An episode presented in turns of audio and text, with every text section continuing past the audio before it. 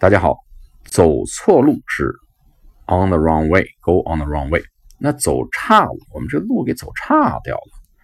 这个话怎么讲？叫 get out of one's way，get out of one's way，或者 be out of one's way。I'm out of my way，我走岔路了，我我走岔了。I'm out of my way，或者 I went out of my way just now，我来往。I'm sorry。 I went out of my way was I was out of my way. That's why I was late.